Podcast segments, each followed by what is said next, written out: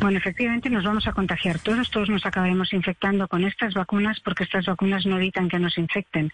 Pero lo importante no es la infección, lo importante es la gravedad de la enfermedad.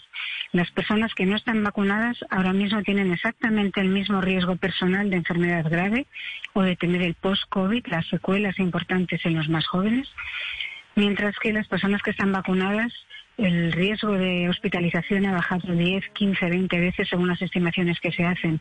La probabilidad de tener la enfermedad grave es mucho más baja si estás vacunado. Entonces eso es muy importante, esa es la diferencia.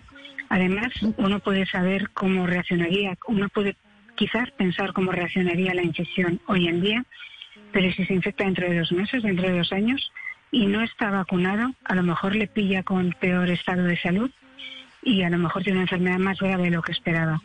Lo mejor es que, como nos vamos a infectar todos porque el virus se queda con nosotros, no lo vamos a lograr erradicar, que esta infección nos pille ya vacunados, porque será mucho menos grave.